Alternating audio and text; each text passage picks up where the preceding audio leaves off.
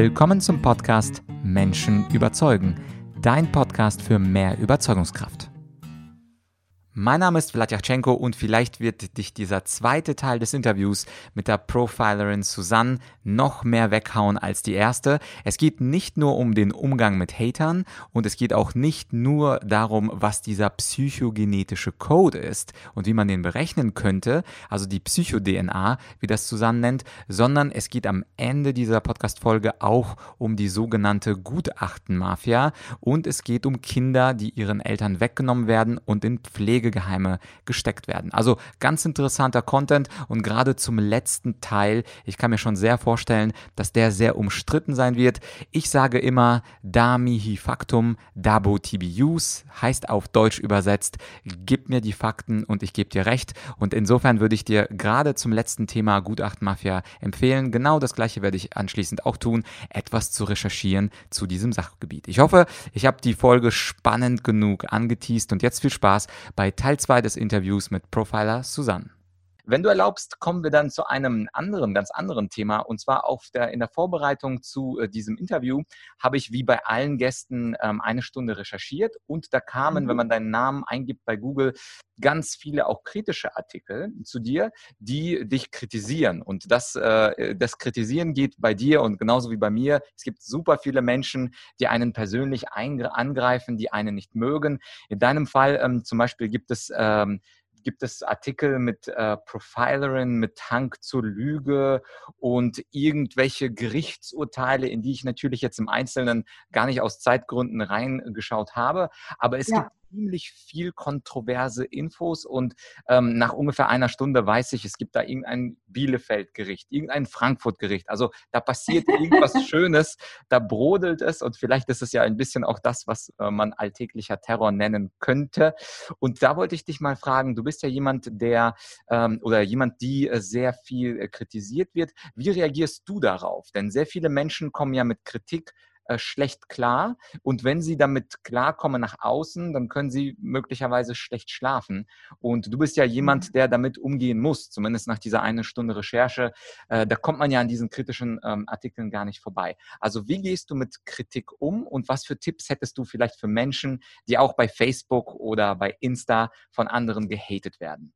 Ja, also erst einmal äh, allgemein und dann konkret, speziell.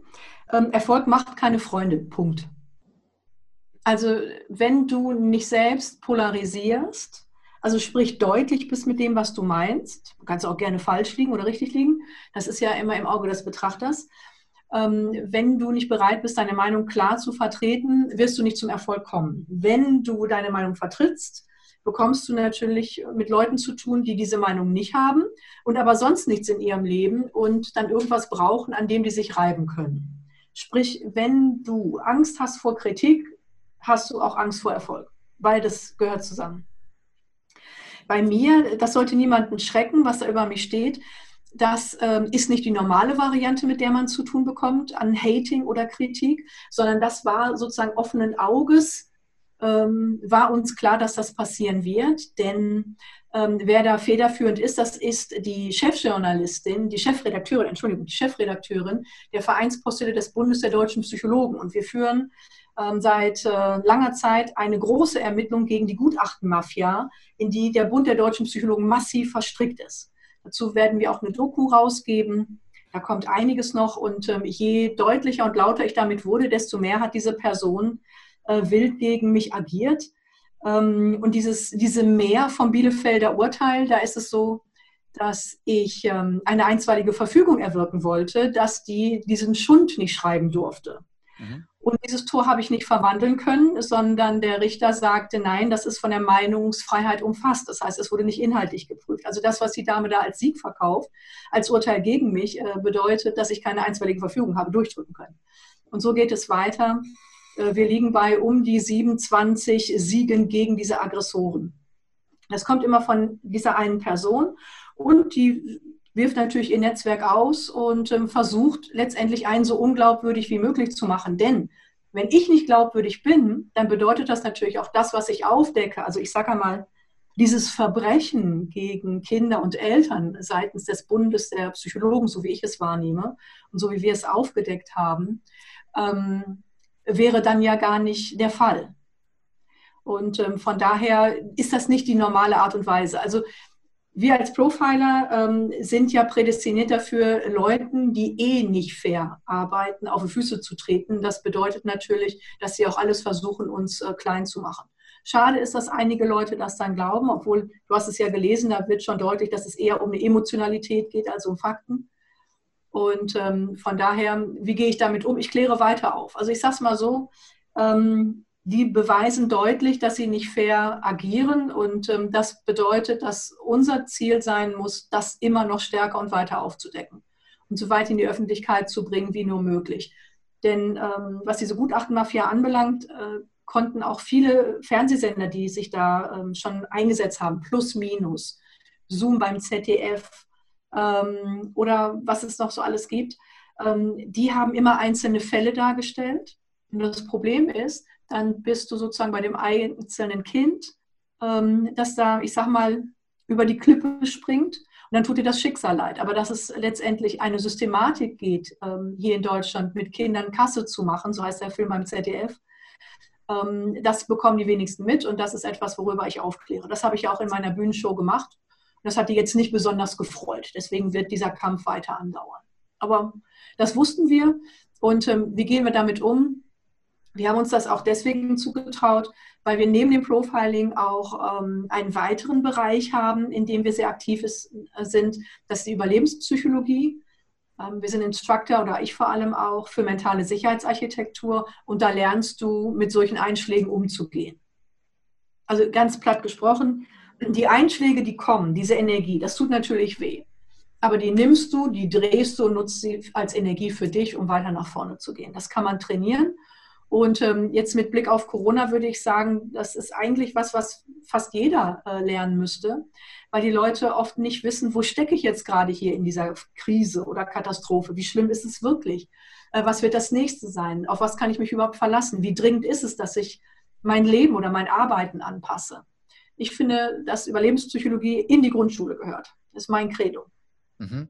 Und äh, kann ich da vielleicht eine Nachfrage stellen? Meine Audience mag immer konkrete Tools und Tipps. Und du hast ja. gerade gesagt, ähm, also man müsste das können, beziehungsweise wenn jetzt ein Angriff von außen kommt, ähm, dieses Inhaltliche, das äh, kann und will ich natürlich nicht beurteilen, wenn da irgendwelche Gerichte damit zu tun haben. Aber die Frage, wie man mit dieser negativen Info persönlich umgeht, da kennst du wahrscheinlich ein paar Techniken, was man da denken kann, was man sich vielleicht selber sagen kann, vielleicht mhm. einfach auch Kissen nehmen und gegen das Kissen schlagen. Das ist ja das, das küchenpsychologische Mittel, das Menschen manchmal anwenden. Aber kannst du vielleicht so eine, eine kleine Technik, innere Mentaltechnik verraten, mit der du oder mit der man allgemein äh, gegen solche Hate-Attacken äh, angehen kann? Und da geht es jetzt nicht unbedingt jetzt um deine konkrete, sondern angenommen, irgendeine Frau wird beschimpft, sie sei zu dick oder irgendein Mann wird fertig gemacht, weil er eine Glatze hat. Also so das typische, der weiße Terror mhm. des Alltags. Was könnte man so als Angegriffener machen? Also jetzt nicht tätlich, sondern in sich, mit sich arbeiten als Tool. Ja, ähm, grundsätzlich ist wichtig zu wissen, dass ähm, solche Täter immer mit Eristik arbeiten. Das ist die Kunst, Recht zu behalten, ohne Recht zu haben. Das bedeutet, dass sie nie sachlich argumentieren, nie, sondern immer persönlich. Sie werden dich immer persönlich angreifen. Das bedeutet, du musst für dich gucken, gibt es einen sachlichen Angriff, dann solltest du antworten. Oder gibt es einen, äh, eine persönliche Attacke? Wenn es eine persönliche Attacke gibt, äh, gibt es eine Subbotschaft, die die meisten nicht hören. Und diese Subbotschaft ist, hör mal zu, irgendetwas an dem, was du bist oder sagst, stört mich, aber ich kann mich fachlich mit dir gar nicht messen, also greife ich dich persönlich an. Die Botschaft ist, du hast tatsächlich Oberwasser. Bitte vergiss das nie. Und da möchte man manchmal vielleicht zurück irgendwas machen. Ganz wichtig, Klappe halten. Entweder machst du gar nichts oder so das Loriosche, aha.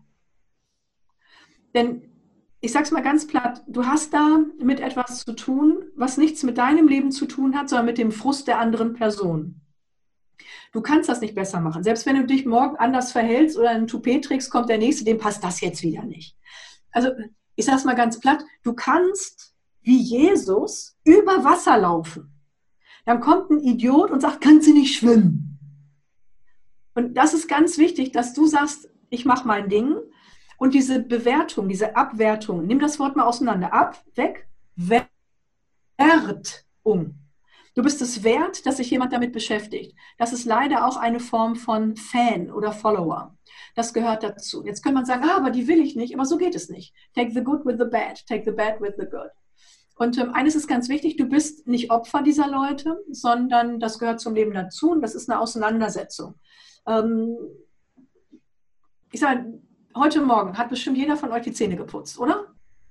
So, und da hat ja auch keiner bei geweint weil er Opfer von Plaque ist, sein Leben lang. Nö, du stopfelst irgendwie ins Bad, Zahnbürste, putzte im Halbschlaf womöglich noch, fertig aus. Das machst du vielleicht mittags nochmal, abends auf jeden Fall. Und gut, da denkst du nicht drüber nach, dass du Opfer von Plaque sein könntest. Auf diesen Gedanken kommst du gar nicht. Du machst das einfach. Und das ist das Wichtigste, dass du immer bedenkst, ähm, wenn jemand auf dich zukommt, ist es, hast du einen gewissen Wert. Und ich meine das nicht narzisstisch, derjenige kann sachlich nicht mithalten, der will dich deswegen persönlich angreifen. Und wenn du da einfach nur nicht drauf eingehst und sagst, das ist halt Plack, die muss man täglich putzen, auch auf Social Media, dann ist es das Sinnvollste. Also ich bin eher verwundert, wenn nichts kommt an einem Tag. Mhm. Ja, und äh, das, das, mit dem, das mit dem Plug und der Zahnbürste, da haben wir ja diese Zahnbürste als Mittel. Was wäre dann die Zahnbürste psychologisch gesehen? Also was müsste ich machen, um ein kleines Mittel, technisches Hilfsmittel sozusagen für den Geist zu bekommen? Hilft es dann beispielsweise zu meditieren? Hilft es dann äh, ganz tief durchzuatmen, Atemtechniken zu nutzen? Also ich meine jetzt nicht als sofortige Reaktion, zum Beispiel dieses Aha oder Okay, sondern ich meine, wenn du dann mit dir selber bist und dann zum Beispiel zu Hause bist und dich das trotzdem ein bisschen wurmt. Also was wäre dann die Zahnbürste?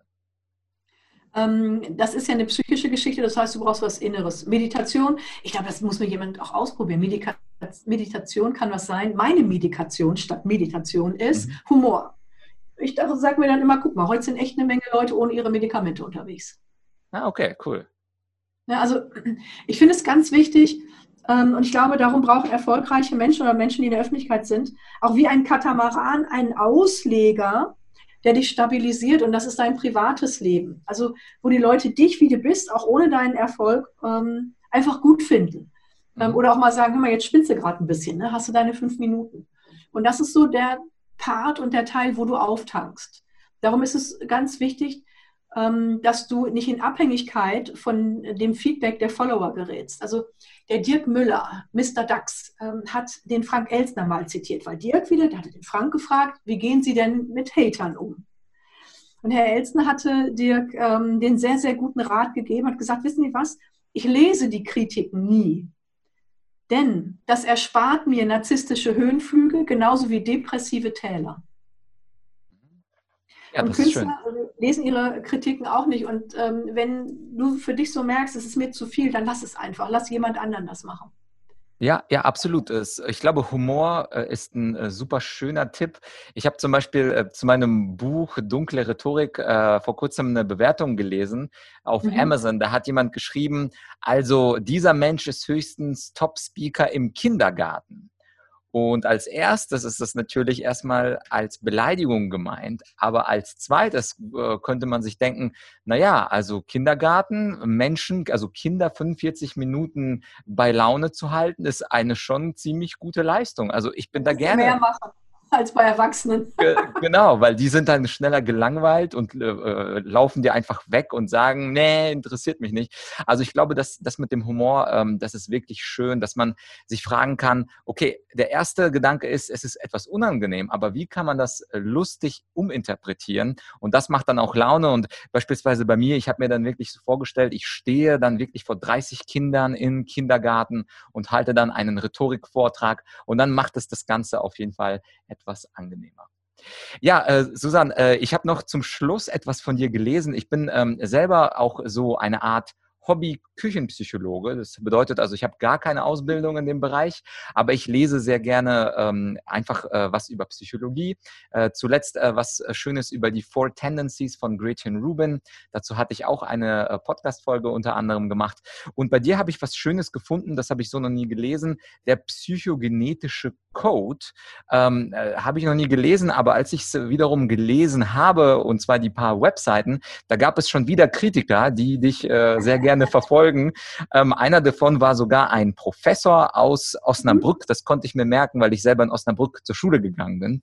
Und Ach, dieser Professor, ähm, der hat äh, natürlich äh, kritisiert und sagt, äh, gesagt, das ist Abracadabra ist und keiner weiß, was dieser psychogenetische Code ist. Es ist nicht mhm. wissenschaftlich, also typisch Kritik. Und da würde ich äh, gerne von dir wissen, wenn du es kurz umschreiben könntest, was ist dieser psychogenetische Code und wie gehst du da wiederum mit dieser Kritik um? Die ist aber wiederum von einem Prof. Also ich glaube, die kann man etwas ernster nehmen als die Hater auf Instagram.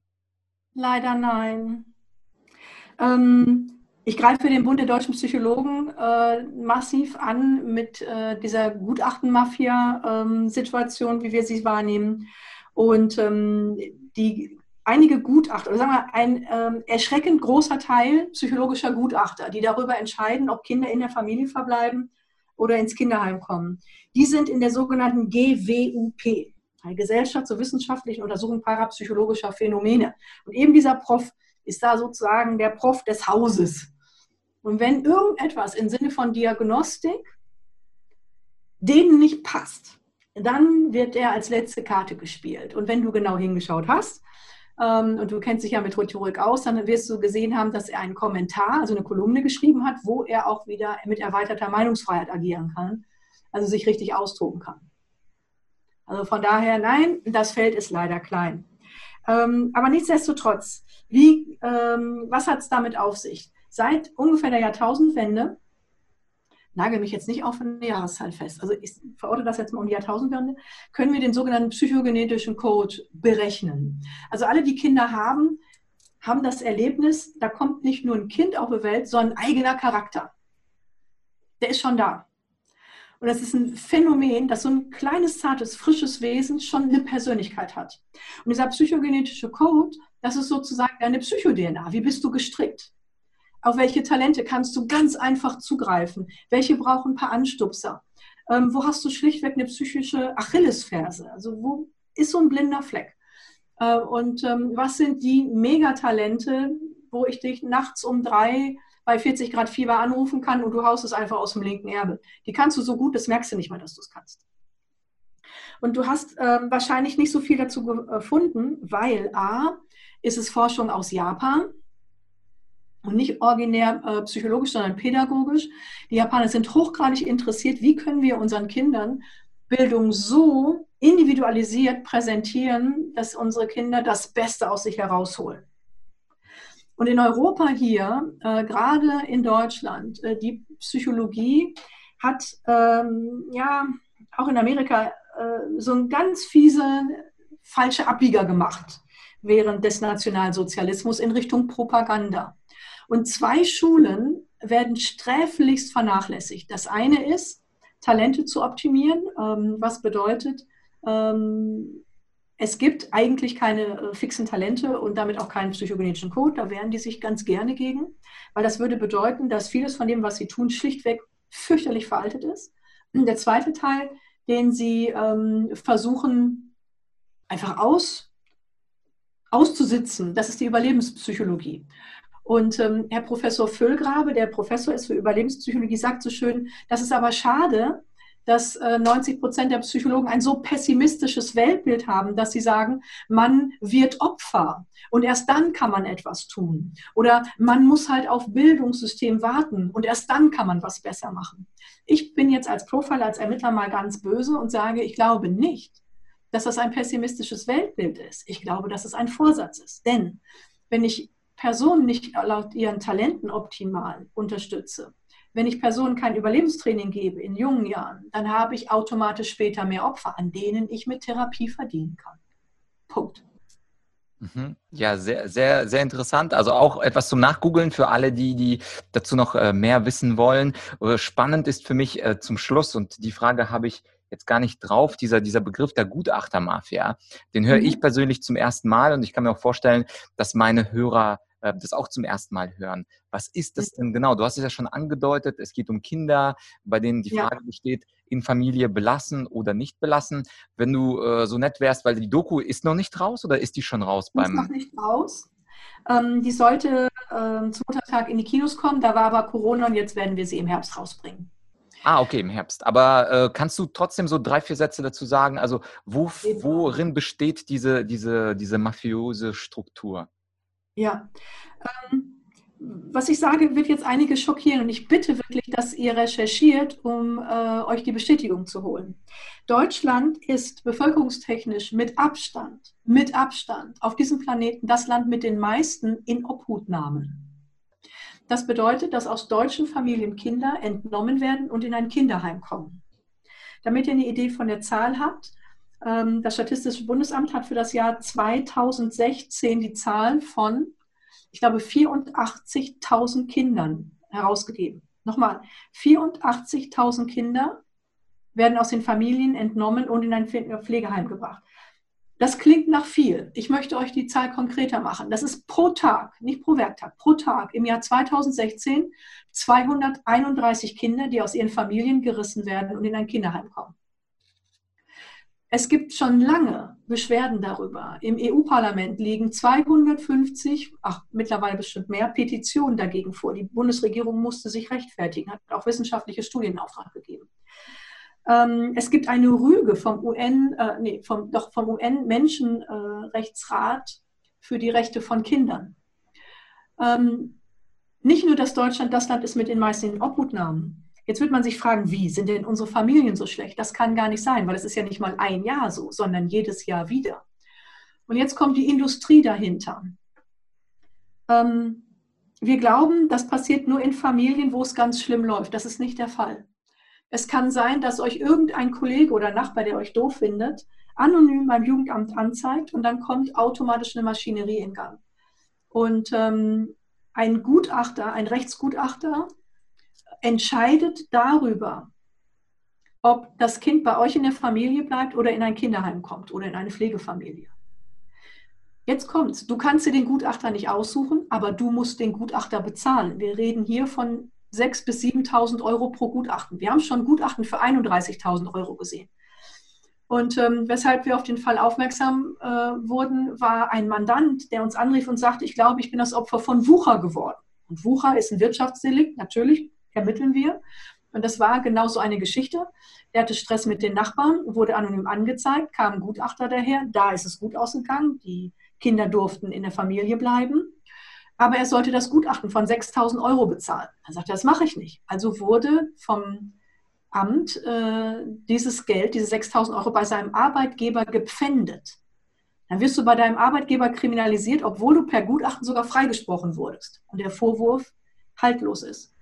Das fanden wir so irritierend, dass wir uns immer äh, mehr damit beschäftigt haben. Und die Studie, die das Justiz- und Innenministerium, äh, nein, Familienministerium beauftragt hat, äh, findet heraus, dass 50 Prozent der Gutachten so mangelhaft sind, dass sie nicht dafür taugen, vor Gericht verwandt zu werden. Das bedeutet 50-50. 50 Prozent der Gutachten, die darüber entscheiden, ob dein Kind bei dir bleiben darf, das ist so schlecht, dass man es gar nicht verwenden darf. Und die Studie betont ausdrücklich, wohlwollend analysiert zu haben und, du als Jurist weißt, was ich jetzt sage, ohne Prüfung der Anknüpfungstatsache. Das ist ein Unding. Das heißt, es wird nicht geprüft, ob das, was im Gutachten steht, überhaupt stimmt. Also wenn da steht, das Kind wurde misshandelt, wird nicht geprüft, ob es irgendeinen Beweis für diese Misshandlung gibt. Mhm. Und wer genau profitiert dann von dem System? Ähm, es profitiert zum Beispiel ein, äh, es profitieren die Gutachter. Also als Psychologe für ein Gutachten, was du tatsächlich in zwei Tagen machen kannst, 6.000 bis 7.000 Euro zu verdienen, das ist ein Kracher. Das ist enorm. Und bei der Masse an Gutachten, die gebraucht werden, ähm, haben die richtig viel Geld. Die Ausbilder profitieren enorm davon, denn die bekommen zum Beispiel, die GWG bekommt 40 Prozent Lizenzgebühr. Bei 6.000 Euro sind das 2.400 Euro Lizenzgebühr. Wenn ich das mal auf das Jahr 2016 hochrechne und nehme den niedrigsten Satz an Gutachten, die uns untergekommen sind, nämlich diese 6.000 Euro, dann reden wir für das Jahr 2016 von 280 Millionen Euro Lizenzgebühr. Und dann wurde ich da böse beschimpft, dass die Zahlen nicht stimmen. Dann mussten wir ein Jahr zurückgehen ins Jahr 2015, wo das letzte Mal das Statistische Bundesamt Zahlen rausgehauen hat, wie viele Familiengutachten vor Gericht beauftragt worden sind. Und ähm, tatsächlich waren es da 648 Millionen Euro Lizenzgebühr. So, also wenn dich das jetzt nicht aufregt, wie schnell äh, es passieren kann, dass irgendjemand darüber entscheidet, ob dein Kind bei dir bleiben kann und wie viel Geld das kostet, selbst wenn du freigesprochen wirst, dann regst du dich hoffentlich auf. Jetzt geht es aber noch weiter. Ähm, wir haben hier diese unglaublich vielen Obhutnahmen. Ich betone nochmal, Deutschland ist das Land mit den meisten in Obhutnahmen weltweit. Wir sind ein erste Weltland. Das ist da nicht normal. Und wenn du weißt, dass man pro Kind aktuell für ein Kinderheim um die 7000 Euro bekommt, dann ist das eine einzige Geldindustrie. Ach übrigens, natürlich müssen die Eltern das Kinderheim bezahlen, nur damit wir uns richtig verstehen. Also da regt auch nicht nur ich mich auf, zum Beispiel der ähm, Bezirksbürgermeister von äh, Berlin-Neukölln, der ist da auch mal äh, sehr auffallend, auffällig geworden, hat gesagt, es geht um Milliarden Euro, die jährlich ohne Kontrolle an diese Jugendämter ausgeschüttet werden. Also in Hamburg wurde, glaube ich, im Februar diesen Jahres äh, ein Jugendamt äh, verknackt. Die haben 100 Kinder in Kinderheimen erfunden. A 7000 Euro pro Monat. Und wenn jetzt irgendeiner denkt, das hat mit ihm nichts zu tun, wenn ich das mit Peripherie- und Rucksackkosten hochrechne, dann komme ich auf ein Viertel bis ein Drittel der Steuerlast jedes einzelnen Bürgers, die gespart werden könnten, wenn dieser Irrsinn nicht stattfindet. Denn es gibt reichlich Untersuchungen dazu, dass nur 5% der Inobhutnahmen überhaupt Not täten. 5%. Und worum es mir geht, ist, dass ähm, diese Geldmaschinerie deutlich gemacht wird, das ist ein System. Natürlich gibt es auch die Fälle, wo was passieren müsste. Also wo jemand helfen muss bei den Kindern. Aber ähm, wenn wir uns anschauen, wie viel da missbräuchlich geschehen kann, weil dieses Biotop, dieses System so äh, eklatant ist, dann, ähm, ja, glaube ich, wird deutlich, was da passiert. Zumal wir, wenn es um ein Kind nur geht, haben wir drei traumatisierte Personen, Mutter, Vater, Kind. All diese werden traumatisiert, wenn dir das Kind entrissen wird. Diese Eltern sind teilweise so, ähm, ja, ich sag mal, psychisch verletzt, dass sie ähm, sich umbringen, dass sie nicht mehr lebensfähig sind. Und das muss unsere Regierung, ehrlich gesagt, erst einmal ähm, klären und säubern, dieses System. Und der Bund der deutschen Psychologen ist als Ausbilder äh, dieser Gutachter als auch als Rufmörder, so nenne ich das jetzt, ähm, hochgradig aktiv. Also ähm, vom Bund der deutschen Psychologen haben wir äh, die interessantesten Geschichten. Es geht immer dasselbe. Wir würden Titelmissbrauch betreiben, wir hätten keine Ahnung ähm, und, und, und. Und das wären Verschwörungstheorien. Es ist immer dasselbe Spiel. Mhm. Ja, sehr spannend. Und wie gesagt, für alle, die das noch etwas genauer recherchieren möchten, da gibt es ja dann die Doku, die ich dann äh, vielleicht auch nachträglich, wenn der Link da ist, äh, darauf verweisen kann. Und an dieser Stelle natürlich auch großes Dankeschön auf jeden Fall, Susanne, wenn man dir zuhört. Also es gibt zum einen dein interessantes P-Modell, diesmal 6P-Modell mit den Pfeifen und äh, den Psychopathen und Co. Ähm, es gibt da einmal deine Tipps, wie man gegen Hater im Netz äh, vorgehen kann und zum Schluss auch fast schon investigativ der Punkt mit der Gutachtermafia. Ich, äh, ich bin auf jeden Fall motiviert, dazu selber mal eine Recherche zu machen. Da ist, glaube ich, jeder in der Verantwortung, einfach sich selbst äh, weiterzubilden, wenn ihn das interessiert. Ich glaube aber, nach diesem Interview, Susanne, kann keiner sagen, dass das langweilig war. Was, was du hier erzählt hast, war hochgradig spannend. Und an dieser Stelle ähm, möchte ich äh, fragen, wenn jetzt äh, die Leute uns zugehört haben und sich fragen, Susanne Grier Lange habe ich noch nie gehört, äh, wo kann ich denn mehr von ihr im Netz Netz finden? Gibt es von ihr E-Books, Bücher, Vorträge, irgendwelche Shows? Was würdest du diesen Interessenten raten? Wo sollen sie zuerst hin? Ich glaube, auf meiner Website profilesusanne.com ist alles ähm, im Überblick da. Ich habe, äh, wenn alles wieder geöffnet wird, eine Live-Show Da könnt ihr kommen. Und ähm, ich bin auf Apple TV mit eigenem Kanal. Und äh, ja, wir machen auch ab August ein äh, Coaching für Überlebensfähigkeit. Also wie gehe ich mit Irrsinn um? Wie überlebe ich Irrsinn? Wie Krisen, Corona oder andere Katastrophen? Ob das jetzt Chaoten sind ähm, oder situative äh, Katastrophen, das sei dahingestellt. So seid ihr mir herzlich willkommen. Ich gerne stärke ich euch. Wunderbar. Und äh, die Website und die anderen Sachen werde ich natürlich verlinken. Übrigens auch Kompliment für das Design deiner Website. Äh, da sollte man drauf gehen. Äh, das ist nämlich ganz anders als andere Webseiten gemacht. Also finde ich fürs Auge sehr, sehr schön gemacht. Susanne, an der Stelle, äh, gibt es noch etwas von deiner Seite, was du noch der Audience mitgeben möchtest? Oder lassen wir die jetzt in Ruhe und die sollen jetzt äh, ihr Brötchen weiter essen? Ich lasse euch auf jeden Fall in Ruhe und ich sage einfach nur, go for it, macht euer Ding. Sehr gut, das ist so ein schönes Schlussmotto. Und wenn dir das gefallen hat, äh, lieber Zuschauer, dann abonniere doch den Kanal Menschen überzeugen für weitere tolle Interviews mit tollen Gästen und natürlich kommentiere gerne das, worüber wir gesprochen haben. Unten einfach in die Kommentare schreiben, was hältst du von dem psychogenischen Code? Was denkst du über die Gutachtermafia? Das würde mich auf jeden Fall brennend interessieren. Und an der Stelle nochmal ein herzliches Dankeschön, Susanne, dass du die Zeit genommen hast für dieses super informative Interview. Sehr gerne. Vielen Dank, dass ich dabei sein kann. Das war also der zweite Teil des Interviews mit Profiler Susanne. Ziemlich interessante Inhalte, lädt auf jeden Fall dazu ein, sich mehr mit dem Thema zu beschäftigen, sowohl mit dem psychogenetischen Code, zu dem ich auf jeden Fall am Wochenende ein bisschen recherchieren werde, als auch zu diesem Thema der Gutachten Mafia. Ich finde es immer spannend, neue Sichtweisen zu sehen. Man muss natürlich immer vorsichtig sein, wenn neue Inhalte kommen, egal ob es politische Inhalte sind, psychologische Inhalte sind oder auch wissenschaftliche Inhalte sind, dass man die nochmal mit kritischem Verstand nochmal selber ein bisschen nachprüft. Und das, das ist ja der Vorteil der Zuhörer von Menschen überzeugen. Ich traue uns das zu, dass wir da ganz kritisch unsere eigene Recherche machen können. An dieser Stelle äh, nochmal der Verweis, den Link zur, zur Webseite von Susanne, den gibt es wie immer auf argumentorik.com slash podcast. Dort wird auch ab August Susanne ein Coaching anbieten, äh, hat sie mir verraten, und zwar zum Thema Survival Survival Hacks.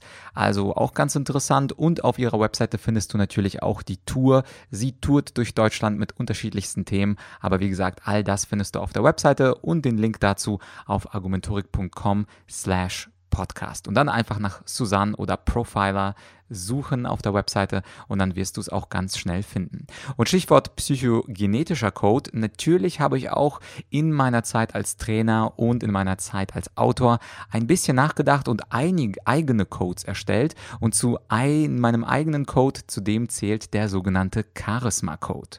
Beim Thema Charisma, da scheiden sich die Geister. Die einen sagen, das ist angeboren, die anderen sagen, nee, nee, das kann man trainieren. Und ich gehöre auf jeden Fall zum zweiten Lager und sage, dein Charisma Charisma und dein Charisma kannst du dadurch trainieren, indem du den Charisma Code beherrschst. Und der besteht unter anderem aus Credo, aus Habitus, außer, äh, aus, außer Alltäglichkeit und aus Rhetorik und so weiter. Und er hat insgesamt acht Stufen und diese acht Stufen, die kannst du lernen in meinem Online-Kurs Charisma, mehr Ausstrahlung. Ganz spannend natürlich, denn egal in welchem Job du bist, ob du Verkäufer bist, ob du an der Rezeption arbeitest, ob du vielleicht auch bloß Informatiker bist und deine Projekte deinem Teamlead pitchen musst, ein bisschen Charisma kann uns nicht schaden. Und die ersten paar Lektionen, die sind wie immer bei mir in meiner Online-Akademie freigeschaltet. Du musst dich also nicht registrieren, gehst einfach auf die Argumentorik Online-Akademie, schaust dir die ersten paar Lektionen an. Ich hoffe, der Content überzeugt dich und du wirst einsteigen in den Online-Kurs und lernst